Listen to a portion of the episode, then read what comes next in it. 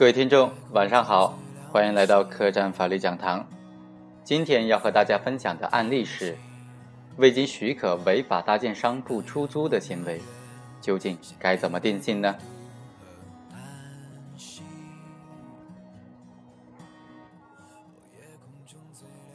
二零一零年一月至十月间，翁某伙同方某违反《中华人民共和国建筑法》《中华人民共和国土地管理法》等等相关规定，以投资顾问公司的名义，在城区违法搭建商铺，在未经审批，也没有向工程所在地的县级以上人民政府行政主管部门申领施工许可证的情况之下，对外招租，承诺定期开业。与王某等三百五十名商户啊签订了租赁合同，并收取了租金、履约保证金等等，非法经营数额达到一千三百多万元，严重扰乱了市场秩序。在受到相关政府部门的查处之后，翁某等人陆续退还了商户的钱款。根据以上对案情的描述，我们可以对翁某的行为做一个基本的判断，他已经涉嫌了合同诈骗罪或者是非法经营罪。根据刑法第二百二十四条的规定，与虚构的单位或者冒用他人的名义签订合同的，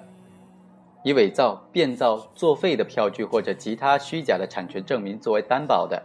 没有实际履行能力，以先履行小额合同或者部分履行合同的方法诱骗对方当事人继续签订和履行合同的，收取对方当事人给付的货物、货款、预付款或者担保财产之后逃匿的。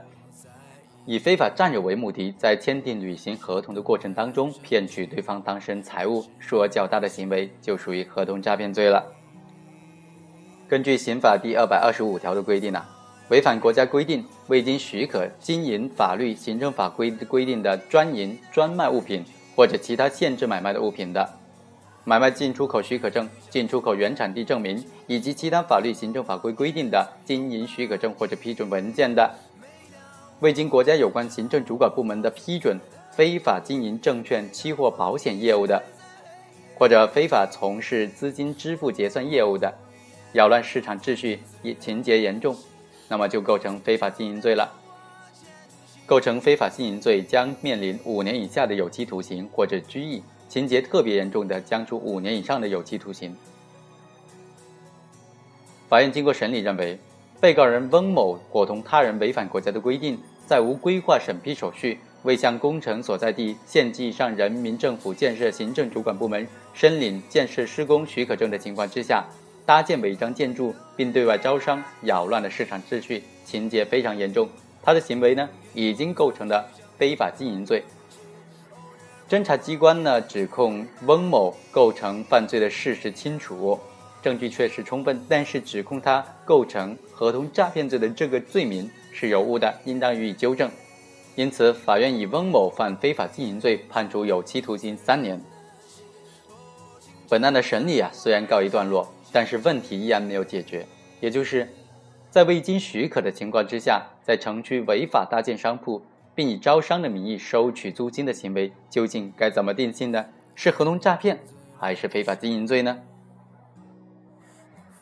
一种观点认为。翁某搭建的商铺系违章建筑，决定的招商行为必然遭受到政府的查处。翁某未如实告知商户这些商铺无规划审批手续，还做出了定期开业的虚假承诺，骗取商户签订租赁合同，诱使商户自愿交纳租金，给商户造成了资金风险。他的行为已经构成了合同诈骗罪。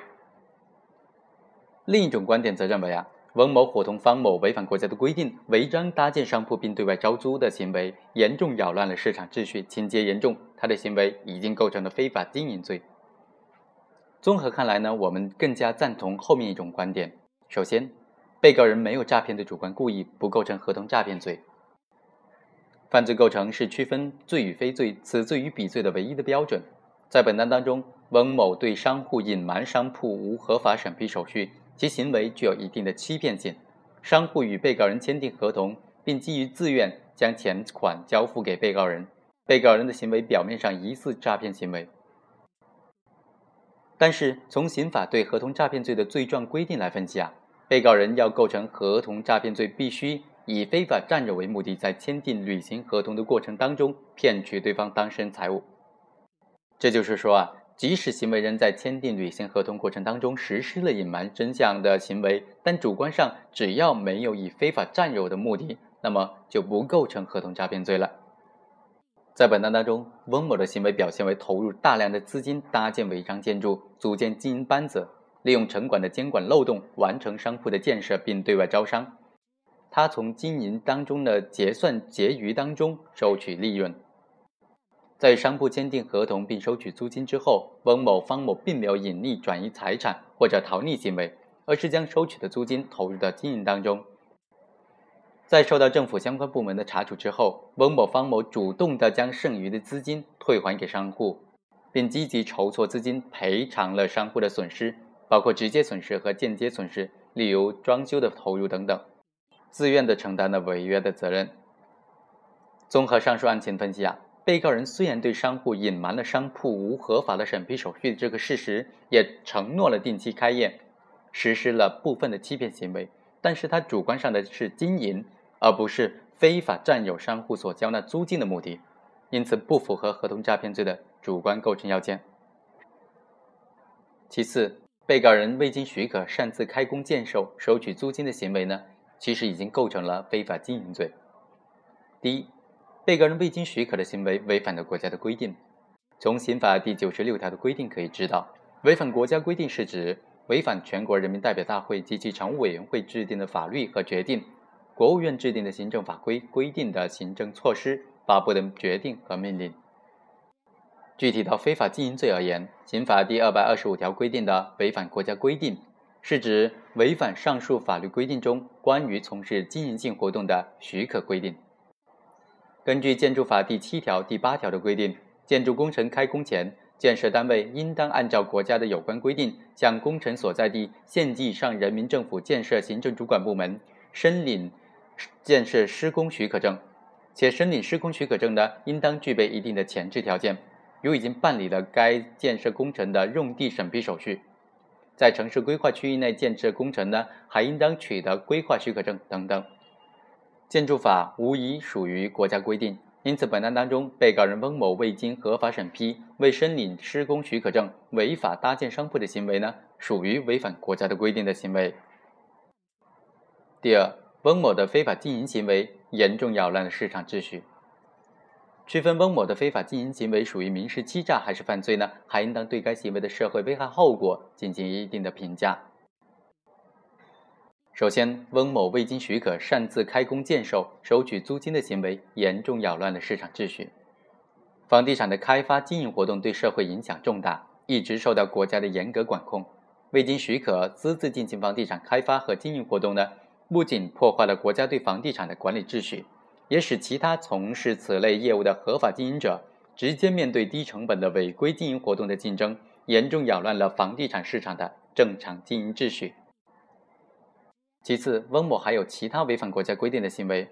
例如翁某伙同他人违法招商成立的这个公司不具备经营市场商铺的资格，招商过程当中也没有就经营范围的变更进行登记，违反了国务院颁发的公司登记管理条例。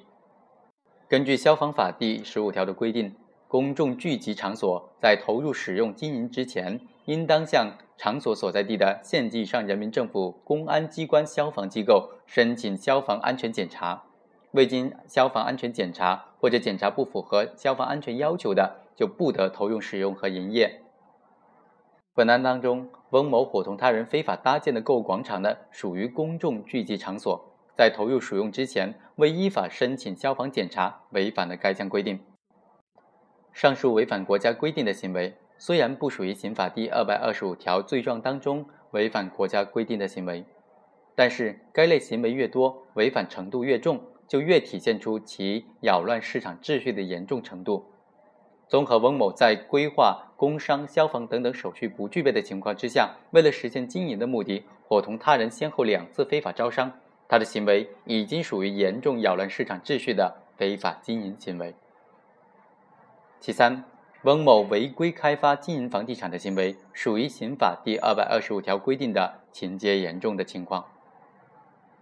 根据相关司法解释的规定，目前对于非法经营行为是否属于情节严重呢？主要是依据非法经营的数额和数量来判断。如非法经营去化业务数额达到一百万元以上的，非法经营报纸五千份或者期刊五千本以上的，均属于情节严重的情况。在本案当中，翁某在第一次非法经营受到政府的查处之后，并未停止其非法经营的行为，相反，为了实现其盈利目的，再次伙同他人通过公开宣传，与三百五十名商户签订了租赁合同，收取的商户缴纳的各种款项。涉案数额达到一千三百余万元。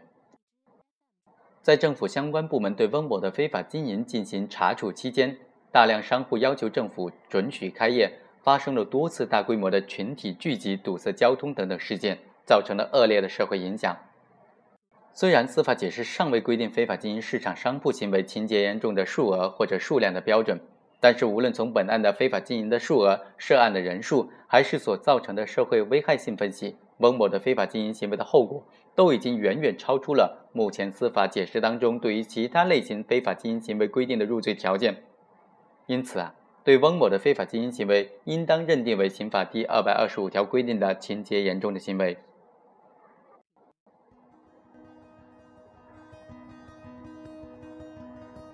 以上就是本期客栈法律讲堂的全部内容了，非常感谢大家的收听，下期再会。